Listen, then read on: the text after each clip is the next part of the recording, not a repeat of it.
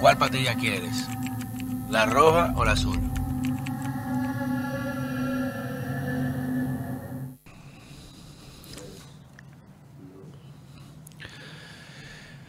Señores, bienvenidos a otra entrega de este su canal de YouTube, Pedro Manuel Casals, el cuarto bate. Recuerden siempre suscribirse, dejar los comentarios, pongan la campanita para que lleguen los videos de inmediato, las críticas, las sugerencias, eh, todo lo que el, ingeniero Rocco Nuclear eh, deja ahí a lo loco, corrijan, lo ataquen, lo denle funda ahí, que nosotros leemos todos. Y lo importante es que ya tenemos activada el Members Only con contenido exclusivo para que puedan disfrutar de una narración antropológica y didáctica de las eh, fundaciones de nuestra isla y de la dominicanidad, que es una perspectiva muy cool y que hacemos ese esfuerzo para ustedes, para que puedan apoyar la plataforma, unirse al Members Only y así continuar creciendo esta narrativa mediática alternativa que nos distingue de las demás plataformas masivas. Y es lo importante porque esto es de ustedes. Así que sigan apoyando para seguir creciendo. Gracias a ustedes y gracias a Dios. Miren, eh, ya estamos entrando obviamente en un año preelectoral. Y uno diría, wow, yo recuerdo cuando joven, coño, que para que, para que llegara un diciembre de muchachos, eso era, mira, como tres años en uno. Tres años en uno para llegar. Dios mío, ¿cuánto dura? Y ahora uno dice, wow, ya estamos en el tercer año de gobierno. O sea, ya el año que viene hay elecciones como que ha pasado tan rápido. Y a la medida que uno va creciendo, el tiempo se va haciendo todavía más relativo. Y veremos, vemos que, que diciembre ya estamos, ya estamos a 30 de diciembre, ya eso ya pasa, relajando. O sea que miren qué rápido está pasando el tiempo y todo eso es parte de la interacción diaria y la interconexión que existe que quizás nos ha cortado las distancias y por eso percibimos mucho más rápido el paso del tiempo. Y por eso temas que uno pensaba no tratar hasta otra fecha, bueno, ir analizándolo desde ahora, porque desde ahora ya se están conjugando las diferentes fuerzas y se están dando los diferentes movimientos para reorganizar el escenario político eh, a nivel nacional, pero vamos a enfocarnos precisamente a lo que nos atañe, que es el Distrito Nacional.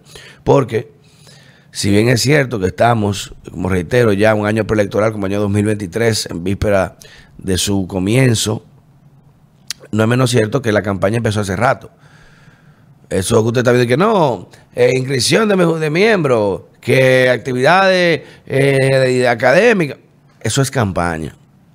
El dominicano lo sabe, el dominicano no es bruto. Llámale como usted le quiera llamar, estamos en campaña ese tiempo.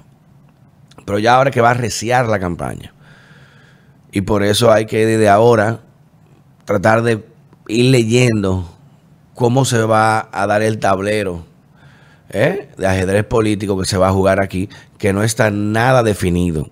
Como quizás en el 20 había mayor definición de saber quién iba a ser el senador, quién iba a ser el alcalde, quién iba a ser los diputados, quién iba... O sea, había una configuración más certera ¿eh? por los ánimos de la gente y por lo que se estaba vislumbrando en ese contexto. Pero ahora, eh, y hay que decirlo, que en eso también lo reitero, el PLD fue muy ingenioso, que mantuvo sus estructuras prácticamente inamovibles en el tiempo de poder para manejar o mantener la hegemonía jerárquica y evitar insubordinación, evitar motines, conspiraciones, eh, fulano contra fulano, sabotajes que se dan cuando hay vacíos de poder.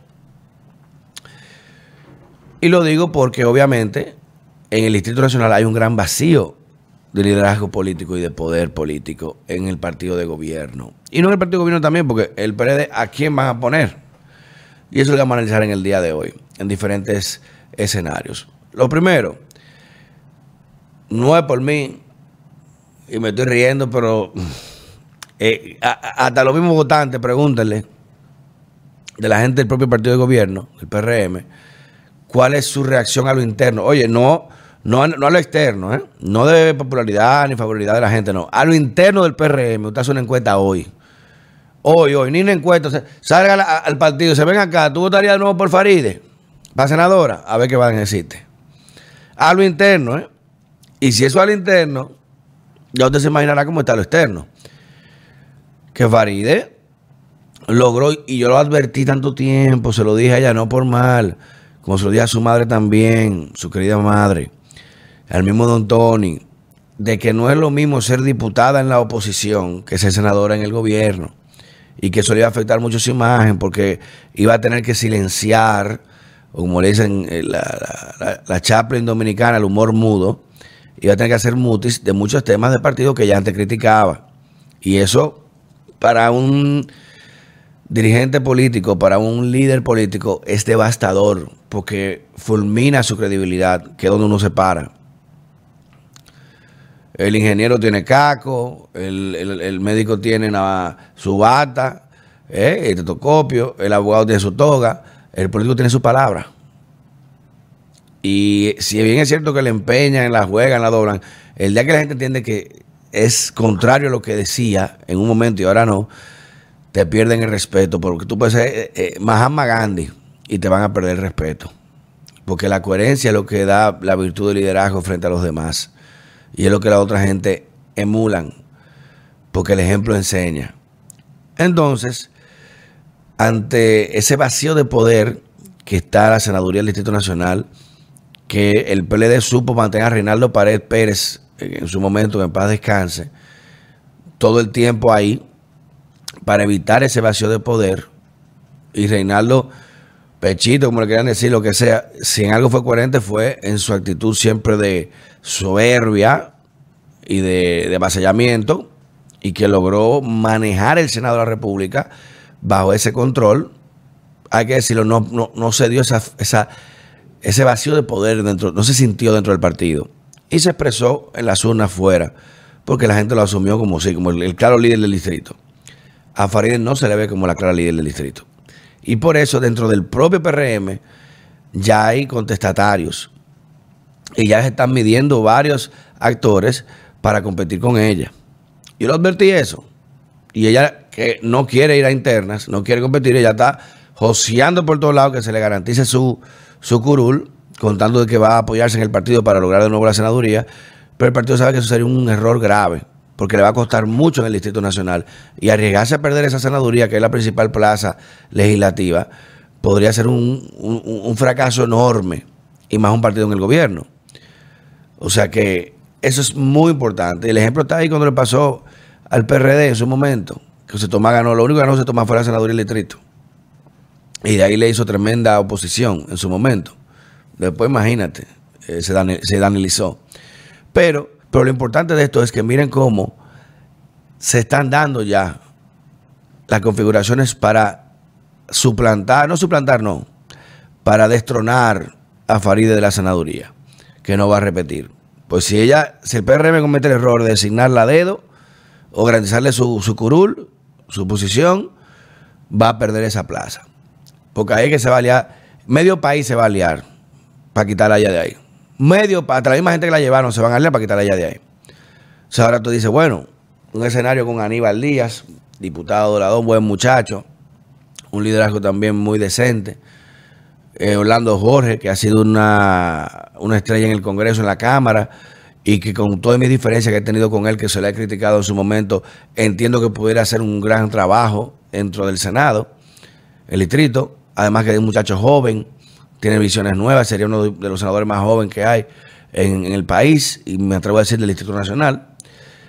Y el mismo Edito Bisonó, que tiene una gran experiencia legislativa y pudiera incluso, en caso de ganar la senaduría, constituirse al presidente de la Cámara o de la Cámara Alta, en, ese dado caso, por la confianza que hay con el presidente.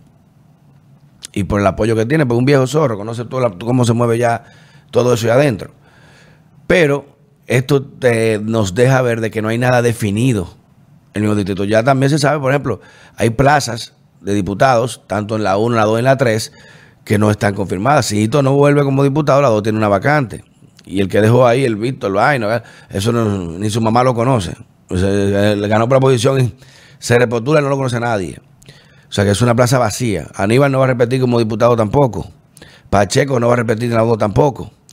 O sea que hay un vacío enorme de poder en esa zona que el PRM debe llenar y que otros quizás no desde plataformas tradicionales como esa, podremos intentar hacerlo.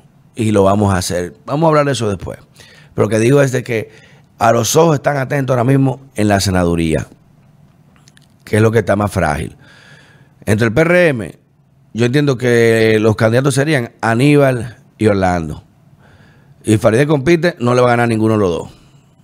Ambos cuentan con grandes soportes. Aníbal es un hombre de Yayo. Eh, Yayo también dice que está apoyando a Orlando.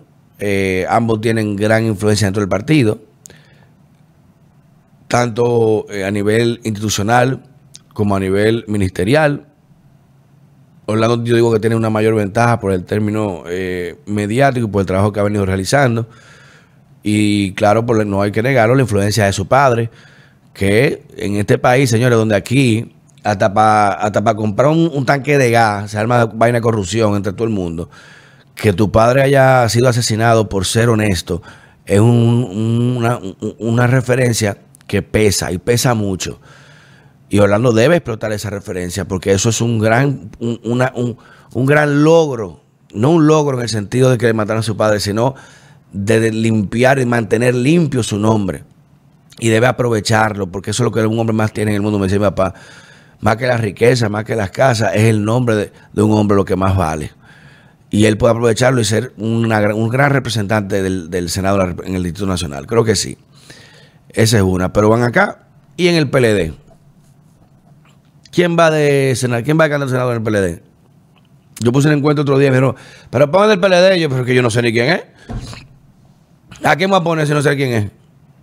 que ese fue el error más grande del PLD dentro también, que así como dije que fue una gran estrategia mantener hegemonizado la estructura del distrito, fue un error porque no permitió renovación. Y ante la ausencia de esos líderes, mira lo que pasa ahora. Ya no hay un Reinaldo que te endose a nadie. Este es del sol. Daniel levanta la mano a una gente y la gente vota en contra. ¿eh? ¿A quién? Juan Ariel Jiménez. Buen muchacho, muy preparado pero no tiene el bagaje todavía político ni la trayectoria para ocupar la senaduría del distrito, ni mucho menos ganarla en elecciones. Bueno, lo mismo es el funcionario nombrado a dedo, que es una gente metida ahí y que la gente te conozca y está en los barrios y recorrer el distrito y conocerse todas las circunscripciones, no es lo mismo. Es como tú pongas a Pavel Isa, de que Pavel, buen técnico, y, bueno, y lo metes ahí, y lo explotan como una vejiga. Entonces, Juan Ariel Jiménez, será Distrito Nacional por el candidato senador del PLD, no me da. ¿Quién iba a poner? ¿A Víctor Fadul y Monchi? Eh, no veo, no veo. ¿Quién va a poner? O sea, no veo un liderazgo sólido. Miriam Cabral, de la 3, diputada, pero de senador no es lo mismo. No veo un liderazgo sólido en el PLD para poder arrebatar la senaduría y por eso creo que incluso podrían pactar para apoyar al PRM o, o si no va a Faride, en su defecto, si va a Faride, apoyar a la Fuerza del Pueblo en el ámbito legislativo, en el Distrito Nacional, porque no tienen un candidato con suficiente fuerza para generar una decisión eh, una amenaza todavía. En la Fuerza del Pueblo, Rafael Paz, el que se vislumbra como candidato, él fue candidato del PLD, ya recuerden, contra Faride y Vinicito, y no le fue tan bien, aunque con muchas cosas en contra, se mandó un partido de gobierno eh, terrible, eh, desgastado, un candidato presidencial inservible. Quizá el escenario sea diferente ahora, pero como aún así, un Rafael Paz no le gana, no creo que le gane un Orlando Jorge en, un escenario de confrontación. Y más si se alían en el distrito el PRM con el PLD o el mismo la Fuerza Pueblo con el PLD, habría que ver, habría que ver, que sería mucho más fácil en ese sentido de otras actitudes, dime, ¿quién más candidato senador? Nadie más.